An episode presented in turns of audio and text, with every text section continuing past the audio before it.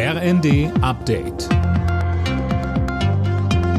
Stündlich neu. Auf den Punkt informiert. Ich bin Daniel Stuckenberg. Guten Tag. Nach den Silvesterkrawallen soll nichts unter den Tisch gekehrt werden. Das hat das Bundesinnenministerium zugesagt.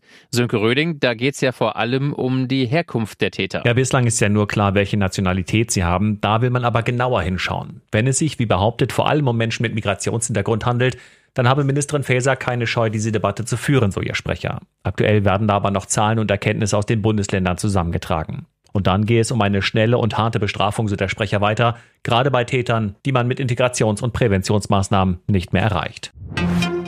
Mit einer Woche Verspätung hat das Verteidigungsministerium nun den Pannenbericht zum Schützenpanzer Puma vorgelegt.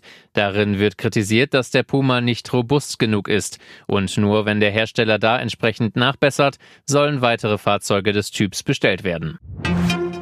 Weniger verbraucht, mehr produziert. So sieht die Strombilanz der Bundesnetzagentur fürs vergangene Jahr aus. Alena Tribold hat die Zahlen. Vier Prozent weniger haben wir im Vergleich zum Vorjahr verbraucht. Gleichzeitig ging es mit der Stromproduktion etwas nach oben.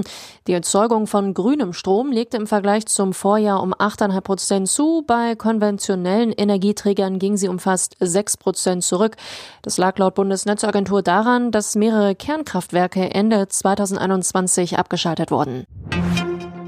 Bei der Vier-Schanzentournee hat der Pole David Kubacki das Springen in Innsbruck für sich entschieden. Zweiter wurde der Führende der Gesamtwertung, der Norweger Halvor Egner Granerüth.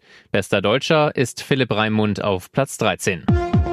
Alle Nachrichten auf rnd.de